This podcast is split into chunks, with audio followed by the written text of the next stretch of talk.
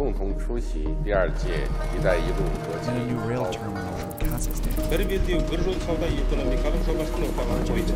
the new Silk Road. Здравствуйте! Добро пожаловать в подкаст «Китай, Евразия и все остальные». Подкаст о поясе пути, больших играх и другой геополитике. Я ведущий Руслан Изимов.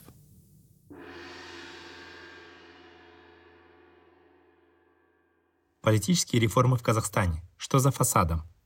В этом эпизоде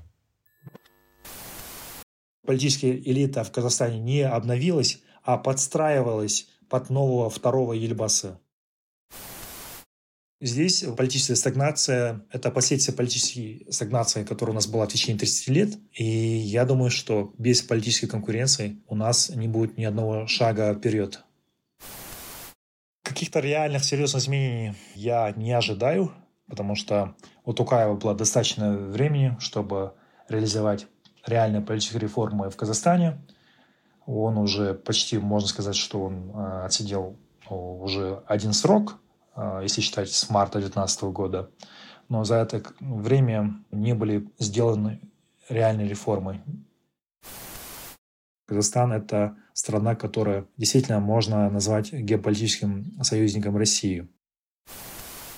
К сожалению, главный урок из январских событий не был выучен. После январских событий 2022 года президент Казахстана Касымжумар Тукаев пообещал много политических реформ. В частности, краеугольным элементом его реформ должна была стать конкуренция между политическими партиями, и государство способствовало бы созданию и развитию политических партий, более полно представляющих многообразные интересы населения. Однако эти обещания не были выполнены. Не все политические партии и не все независимые кандидаты смогли все же пройти регистрацию и принять участие в выборах. Те, кому удалось пройти регистрацию, выиграть выборы не смогли. В результате в Нижнюю палату парламента Казахстана прошли шесть партий, одна из которых позиционирует себя оппозиционной, а еще одна была создана накануне нынешних парламентских выборов.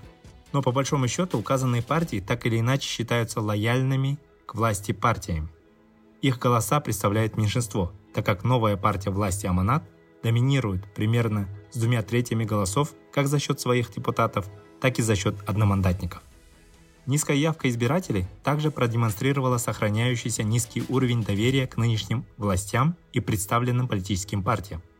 Поэтому, хотя президент Тукаев сменил практически весь политический аппарат времен Назарбаева, включая Акимов и судебный аппарат, то есть все ветви власти, в новую политическую элиту верят немногие.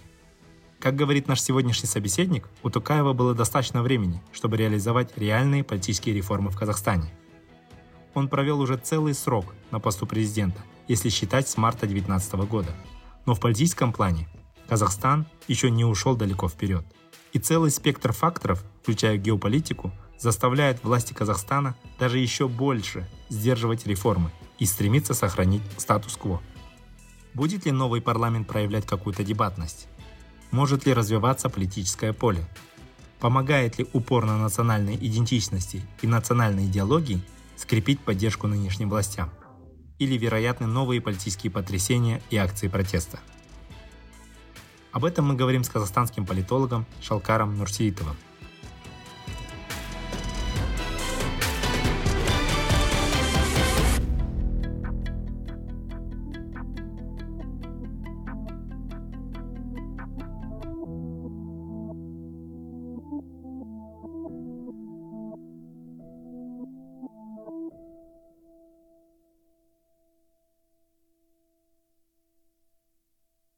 Меня зовут Шалкар Нурсиитов, я политолог, в данный момент являюсь исполнительным директором Центра политических решений.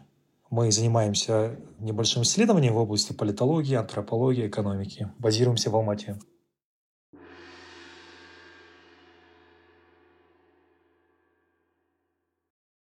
На прошлой неделе в Казахстане прошли парламентские выборы, и теперь мы получаем мажилис парламента, который состоит из шести партий, да? Причем власти за короткий период провели досрочные и президентские, и парламентские выборы. Также президент сменил практически всех акимов прежнего периода и обновил судебный аппарат. То есть все ветви власти были очищены от прошлого. Как вы оцениваете эти обновления? Вот несмотря на то, что многие в стране скептически оценивают политические реформы, политическая элита во многом обновилась. Вы согласны с этим?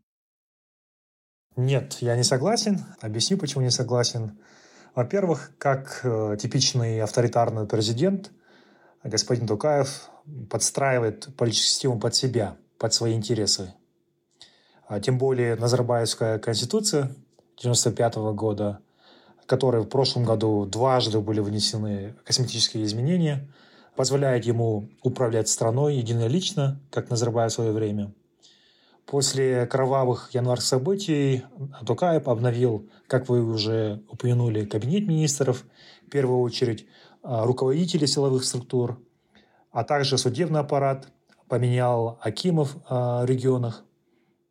Если вы помните, 11 января прошлого года Тукаев впервые публично критиковал национальные компании, находившиеся под контролем а, зятьев Назарбаева.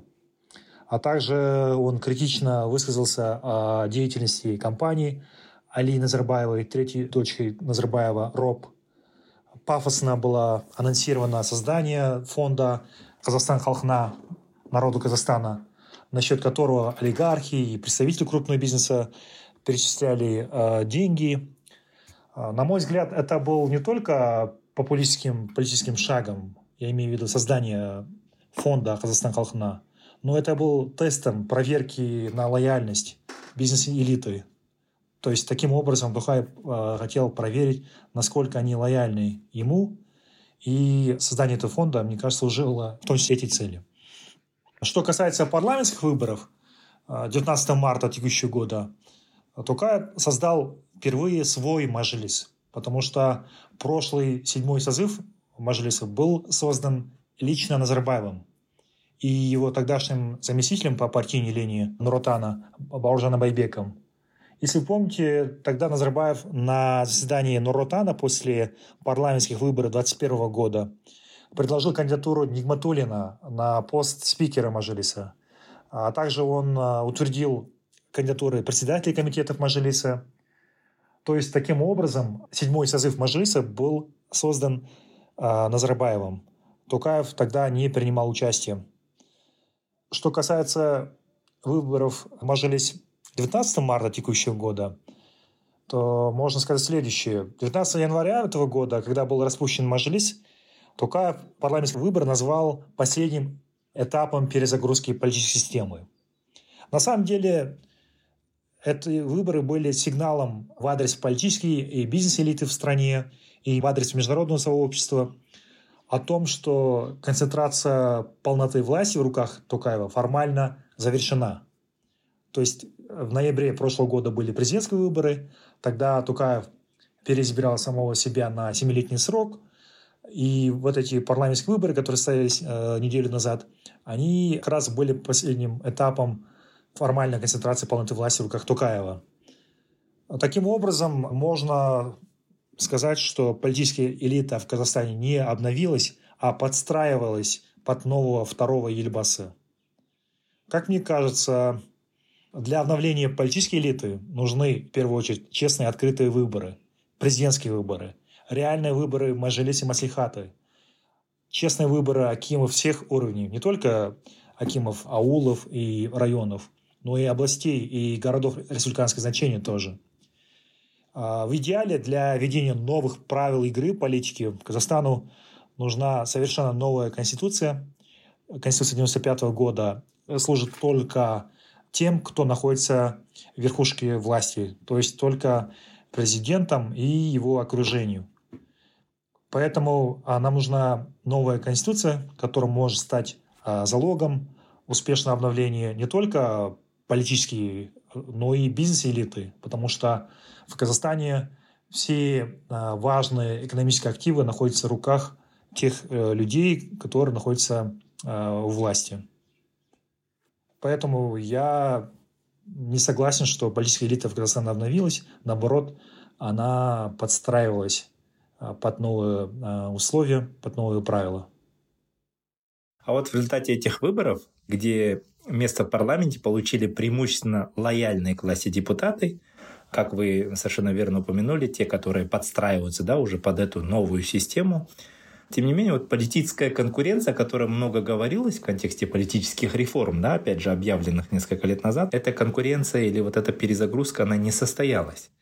Но, с другой стороны, вряд ли можно ожидать от текущего парламента ту же стопроцентную лояльность, которую обеспечивал, например, Нурутан, состоявший из бывших акимов и личных друзей президента Назарбаева. И вот в связи с этим, будет ли новый парламент, где, в принципе, теперь больше партий, хотя и более-менее лояльных да, к центральному курсу, эти новые партии и новый парламент будут ли проявлять какую-то дебатность, да, какие-то дискуссии общественные? Будут ли новые депутаты, многие из которых политические новички, активно конкурировать между собой и продвигать тем самым свою повестку, то есть торговаться? Может ли это сказаться на качестве госуправления в итоге? Как вы думаете? Начнем с того, что как эти люди, потенциальные депутаты, попали в список партийный список не только Аманата, и других партий. Да? Во-первых, все потенциальные депутаты, которых включили в список Аманата, других партий, они получили эту возможность благодаря своей лояльности э, к действующему режиму, то есть режиму Токаева, предсказуемости своих действий э, в политике. А некоторые из них – это в первую очередь публичные люди, в интернете, в социальных сетях, в Инстаграме, ТикТоке, они получили эту возможность а, благодаря своей популярности и лояльности, опять же, администрации Тукаева. А во-вторых, Дерюри, Акимы сейчас не являются, как и Тукаев, не являются руководителями региональных филиалов а, Аманат. Но де-факто они до сих пор обеспечивают политическую и административную поддержку партии власти – и в-третьих, а, режим партии имеет очень а, важный рычаг контроля над каждым депутатом Мажилиса, получившим свой мандат по профессиональной системе. То есть потеря членского билета партии означает потеря депутатского мандата. То есть партия тотально контролирует своих депутатов. Я думаю, это очень такой важный момент. Что касается конкуренции между новичками, то наверняка новый парламент будет проявлять какую-то дебатность по неполитическим вопросам. Наверное, будет эмоциональное выступление некоторых депутатов по социально-экономическим вопросам. Наверное, будет поднимать э, вопросы образования, культуры, государственного языка и другие вопросы. Но уже сейчас можно с уверенностью предположить, что не будет парламентских расследований по Хантар, по январским событиям. А также, наверное, будут э, выступления по возврату активов э, клана Назарбаевых, госсобственность. То есть э, наверняка можно ожидать какое-то, какие-то яркие выступления, но не, реально дебаты точно не будут. Потому что, несмотря на то, что так называемая оппозиционная партия ОСДП попала в парламент, они получили 4 мандата, но, как мы наблюдали в течение последних десятилетий, эта партия никак не повлияла свою оппозиционность. Она, наоборот, стала вот одной из пропрезидентских партий, по сути. Кроме того, 23, это формально, 23 из 29 одномандатников являются членами Аманата. То есть 80% это депутаты Аманата. Плюс а партия Аманат имеет 40 мандатов по э, партийному списку. То есть, по сути, из 98 мест 63 Аманат контролирует.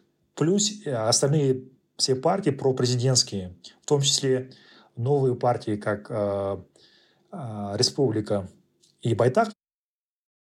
Да, интересно, Шалкар, вот в этом году на этих выборах была отмечена достаточно низкая явка. Чем вы это объясняете? Есть ли определенное недоверие населения к новым реформам или все же недостаточно проведена работа по информированию населения? Мне кажется, и то, и другое. Во-первых, э, низкая явка – это черный яркий показатель э, отсутствия доверия к выборам. Я хочу привести пример. Э, вот, согласно результатам опроса Демоскоп и PaperLab, они провели соцопрос до парламентских выборов – и согласно данным этого опроса, 56% респондентов были убеждены, что результаты выборов в Казахстане предопределены. И они были уверены, что от них мало что зависит. Мне кажется, 56% это, мне кажется, это очень такой важный показатель. Это показывает, что у нас э, среди избирателей отсутствует доверие к выборам. Во-вторых, э, низкий уровень осведомленности об изменениях в избирательный процесс. По данным вышеупомянутого опроса, осведомленность э, граждан о нововведениях в выборный процесс очень низкая. Э, в целом, по их данным, э, по данным Демоскопа и Paper Lab, 63% людей не знают, не знали о новых правилах голосования.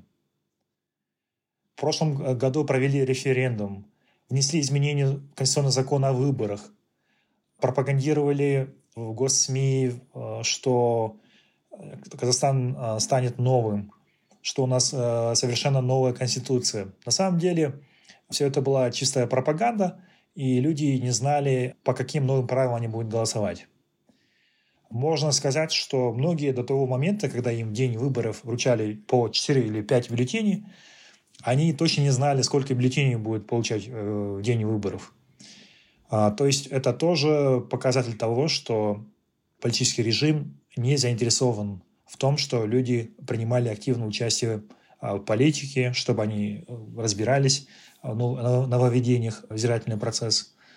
То есть э, здесь можно сказать, что информационная а, работа тоже провалена, и провалена она, я думаю, что э, это закономерно, потому что у нас авторитарный режим, авторитарный режим не заинтересован, что люди проявляли большой интерес к политике, и плюс Центральная избирательная комиссия а, работает четко по инструкции администрации президента, и а, повышение уровня осведомленности граждан не было первоочередной задачей ЦИК. Самое главное, самое главное здесь – это отсутствие реальных электоральных партий, которые были созданы самими гражданами, и отсутствие реальной оппозиции в политическом поле в виде зарегистрированной партии, которые могли бы представлять интересы граждан представительных органах власти. Согласно, опять же, данным исследования Демоскопия Paper Lab, 62% граждан считают, что ни одна из партий, которые принимали участие в выборах, не представляет их интересы. Это тоже, я думаю, очень важный показатель здесь. Кроме того, избиратели мало доверяют кандидатам одномандатникам. К примеру, по данным а, исследования Демоскопа Paper а, если не ошибаюсь, около 65% респондентов а, считали, что среди кандидатов в депутаты Мажилиса нет представителей их интересов. То есть, несмотря на то, что режим так широко пропагандировал, что открывается новая возможность кандидатам-одномандатникам. Да, особенно в Астане и Алматы активно принимали участие оппозиционно настроенные кандидаты, но их позиции, их повестка тоже, э, как мы видим, не устраивает многих респондентов. Поэтому здесь политическая стагнация – это последствия политической стагнации, которая у нас была в течение 30 лет. И я думаю, что эти данные э, – яркие показатели того, что без политической конкуренции у нас не будет ни одного шага вперед. Да, спасибо. Наверное, вот это отсутствие доверия практически ко всем партиям и предопределило то, что очень большой процент набрала голосов против всех, да? Вместе с тем тоже хотел а, поинтересоваться. В новом парламенте получили места партия АУЛ, которая, как считается, представляет интересы сельского населения – как вы думаете, действительно ли есть фокус на представительство сельского населения после Канды Хангтар? И вообще, помогает ли упор на национальной идентичности, национальной идеологии скрепить поддержку нынешним властям? Но я очень сомневаюсь, а, потому что, как и другие партии, АУЛ – это не партия граждан, это не партия сельчан. Это партия администрации президента. Партийный список АУЛ как вы знаете, вошли экс-кандидаты президента Джигули Дайрабаев и Карахат Абден. Э, если они станут депутатом, можно предположить, что была какая-то договоренность до президентских э, выборов, которые у нас прошли в ноябре 2022 года. То есть, да, после январских событий наверняка в администрации президента решили, что в парламент нужна партия, которая будет якобы представлять интересы сельских жителей наверняка решили реанимировать э, аул для имитации конкуренции в Новом Казахстане Токаева. И из-за того, что партия аул не является реальной партией, которая была создана самими гражданами, а, поскольку я сам являюсь родом из сельской местности, из Южно-Казахстанской области, я могу уверенно сказать, что партия э, вообще не представлена в нашей области, э, несмотря на то, что это густонаселенный регион, самый густонаселенный регион в Казахстане.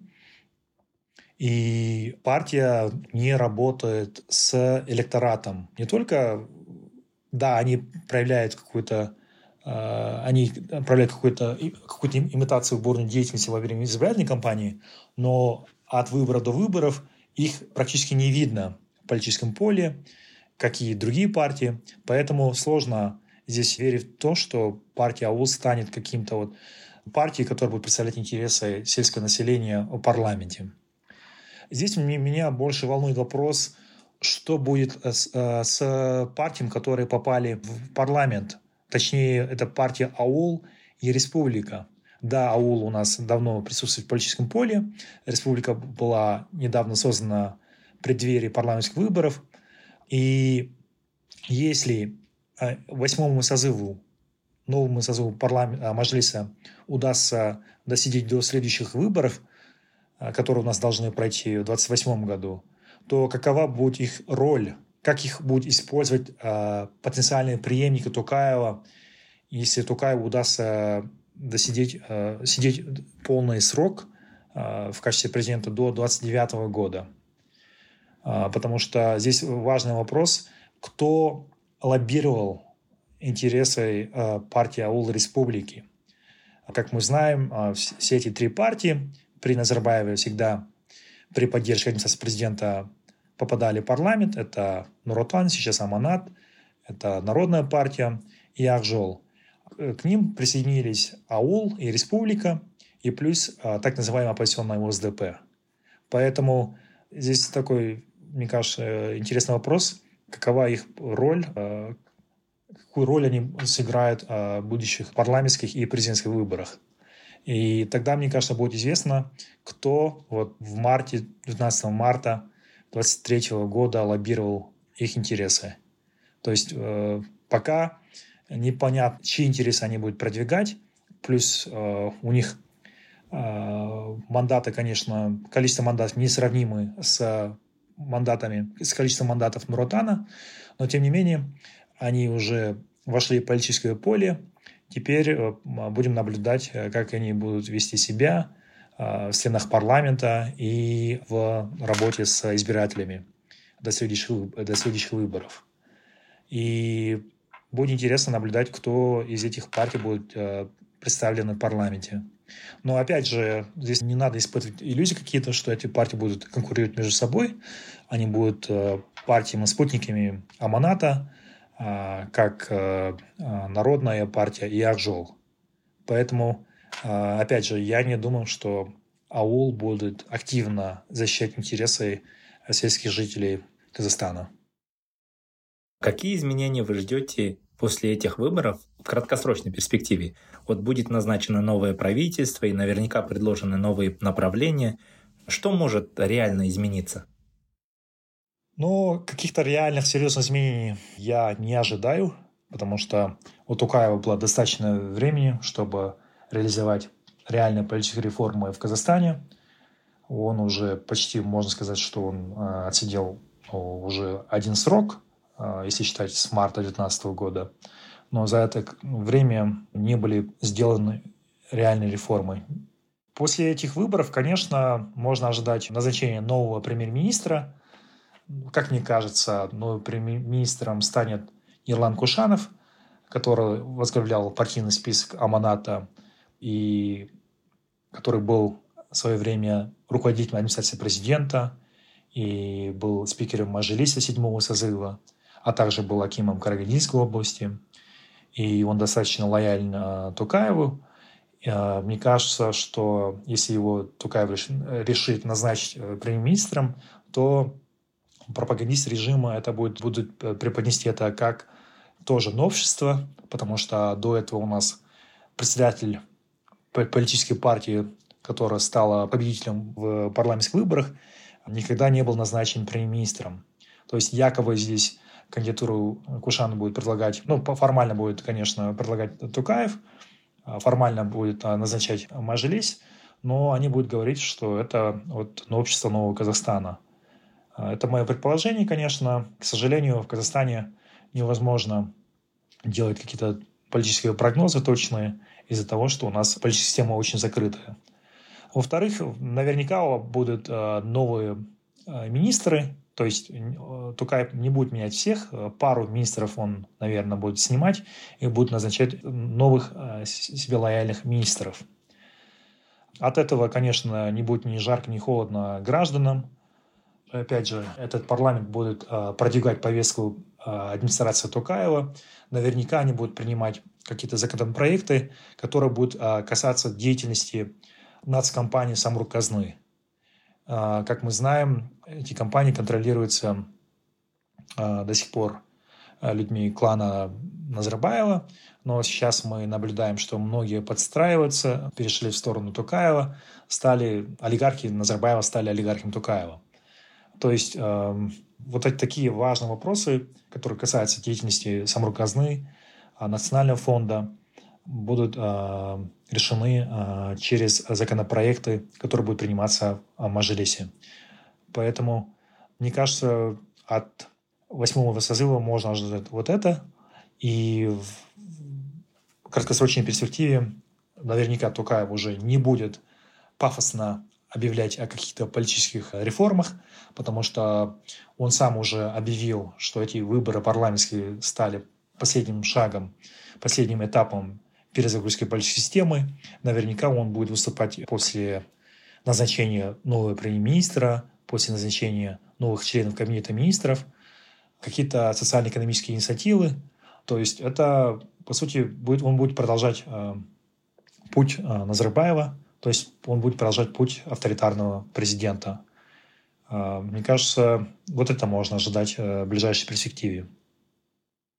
Спасибо. Шалкар, позвольте вопрос, связанный с международной повесткой дня. Как вы думаете, как сильно влияет война в Украине на внутреннюю и внешнюю политику Казахстана? Вот связываете ли вы эти шаги, реформы, эти выборы и так далее с изменившейся геополитикой? А мне кажется, геополитика здесь не основной фактор. Здесь январские события были вот главным фактором, который повлиял на структуру политической системы в Казахстане.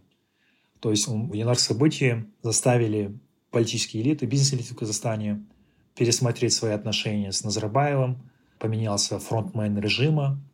Я здесь считаю, что война в Украине, конечно, повлияла на внутренний политический процесс в Казахстане, но все-таки январские события сыграли первую степень, ну, основную роль это сыграли вот эти январские события. А что касается влияние войны в Украине на внутреннюю и внешнюю политику Казахстана, мне кажется, взгляд войны, конечно, будет влиять э, на внешнюю политику Казахстана, но все-таки зависимость, сильная зависимость от Кремля, пророссийская позиция Тукаева э, будет, мне кажется, сохранена. Несмотря на то, что какие будут итоги э, войны. Потому что Тукаев после январских событий стал должником Путина, потому что Путин лично во время этих событий поддерживал Тукаева, отправил э, войска УДКБ, силы УДКБ, которые э, помогли Тукаеву э, стать президентом, в руках которого будет полнота э, власти. И еще недавно, как вы знаете, была, э, был опубликован список так называемый вот, индекс друзей Путина, который был а, подготовлен британским журналом The Economist. В этот список вошли 19 геополитических, геополитических союзников России, России, и туда вошли и государства Центральной Азии. И этот индекс был составлен из 11 различных показателей, дипломатические, военные, экономические областях. Казахстан входит в этот список, и можно говорить о том, что действительно не только внутри Казахстана и внутри России, но мировое сообщество по результатам голосования Казахстана в ООН по войне в Украине, а также по позиции Казахстана по двусторонним отношениям Казахстана с Россией, а также по а, повестке Тукаева прекрасно знает, что Казахстан – это страна, которая действительно можно назвать геополитическим союзником России. А, поэтому я не ожидаю, что Казахстан а, станет вести независимую внешнюю политику в скором времени. Вот это ориентирование в сторону России и Кремля будет сохраняться. Если учесть, что недавно это, конечно, это область вашей экспертизы. Я никак не считаюсь экспертом по Китаю. А, но вот сигнал, который был отправлен со стороны председателя КНР, а, говорит о том, что китайско-российские отношения а, будут тесны, пока они не подкреплены никакими серьезными энергетическими и другими проектами, но все равно этот политический жест был сделан, и международное сообщество в частности, западное сообщество, они э, про, проанализируют, конечно, этот э, сигнал. Э, и вот это тесное отношение Кремля и Пекина все равно будет влиять на то, что статус-кво будет сохраняться во внешней политике Казахстана. То есть тесное отношение с Россией, с Китаем в Казахстане будет сохраняться. Если мы попытаемся заглянуть на краткосрочную и чуть-чуть дальше долгосрочную перспективу, думаете ли вы, что прошедшие выборы в определенной степени стали неким уроком для политики Казахстана? Могут ли в будущем образовываться новые партии и появляться более опытные политические менеджеры с выборными технологиями и так далее? Или это поле совсем закрыто для политической конкуренции? Я согласен с вашим последним тезисом, что поле, к сожалению, пока закрыто, а, находится под контролем э, силовых структур, администрации президента. Появление реальных новых партий, к сожалению, в Казахстане пока невозможно. Э, для этого нужны новые законы о политических партиях, несмотря на так называемые политические реформы Токаева, согласно которым членство было снижено с 20 тысяч до 5 тысяч, но это особую э, погоду не поменяло. То есть э, политический климат у нас э, таким же остался. Многие партии не смогли пройти регистрацию, только пропрезидентские, как Байтах и Республика, прошли, очень быстро прошли регистрацию перед парламентскими выборами. Поэтому здесь э, во время избирательной кампании мы наблюдали, что все Семь партий придерживались определенной рамки, которые были э, созданы администрацией президента. Они не поднимали вопрос январских событий, они не поднимали вопрос возврата активов. Да, партия Аманат был такой пункт, но не было никаких вот конкретных предложений, как они будут возвращать эти активы в Казахстан.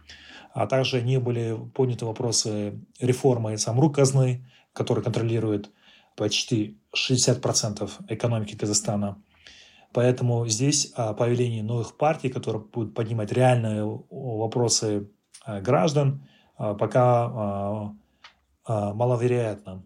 И появление новых политических менеджеров, которые понимают, как работает избирательное право, здесь тоже остается по вопросам, потому что без реальных открытых честных выборов невозможно вырасти новое поколение политических менеджеров, которые понимают демократические правила политической игры, которые будут играть по новым правилам. Все они привыкли а, играть по старым правилам, где в большинстве случаев используются административные и силовые методы. Поэтому здесь создание реальных условий для политической конкуренции, появление новых политических сил и появление нового поколения политических менеджеров пока остается под вопросом и маловероятным. Шалкар, спасибо большое. Вот внимательно вас слушая, сегодня у меня возник еще один вопрос. Вот ситуации, когда, с одной стороны, социально-экономическое самочувствие казахстанского общества ухудшается, и это видно по показателям, да, то есть там показатели инфляции, безработицы. И с другой стороны, есть такое вот устойчивое отсутствие политических преобразований. Все это может ли привести к новым политическим потрясениям, каким-то массовым акциям протеста, в целом к повышению протестной активности казахстанцев, как вы думаете? Да, я считаю, что это а, вполне вероятно. Риск повторения янар событий остается актуальным, высоким, потому что когда в прошлом году в январе люди вышли на улицы, они кричали «Шалкет». Это был основной слоган янар событий. Это был, мне кажется, ярким показателем того, что у общества имеется большой запрос на политическое участие. И многие надеялись, что после январь событий, в результате которых у нас погибли как минимум 238 человек, что у нас будут какие-то реально политические преобразования, экономические, социальные изменения.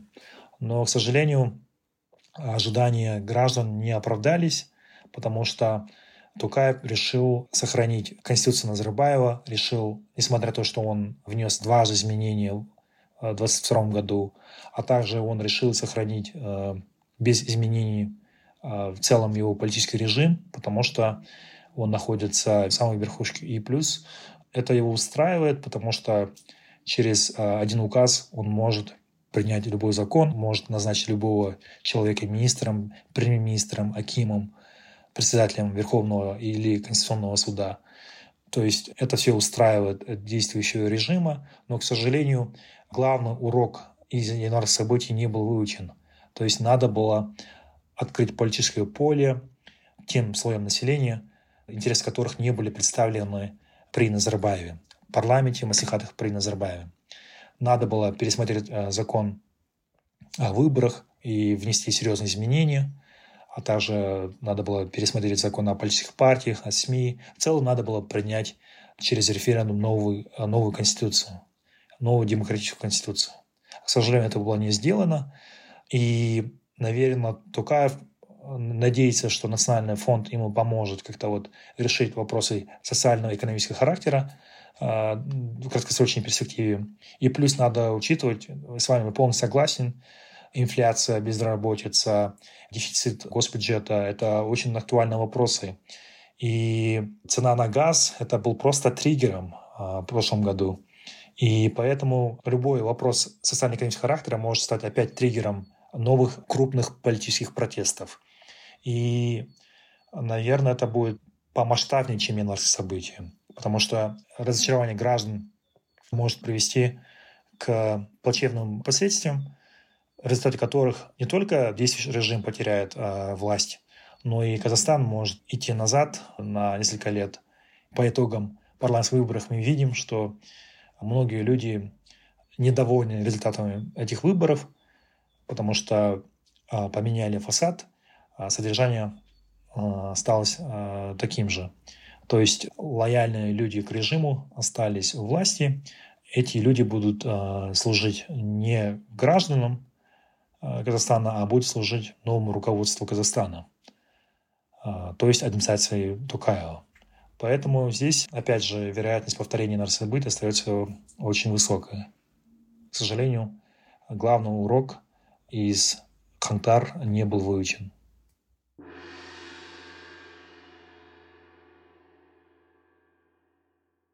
Благодарю вас, Шалкар, за компетентные оценки. С нами был Шалкар Нурсиитов, политолог, исполнительный директор Центра политических решений. Все эпизоды нашего подкаста вы сможете найти на подкастинговых платформах Apple, Google подкасты, Spotify, Amazon, Яндекс.Музыка и другие. На сайте Каан мы также размещаем текстовой транскрипт каждого эпизода и полезные ссылки на отчеты, доклады, книги и биографии наших спикеров. Спасибо за внимание.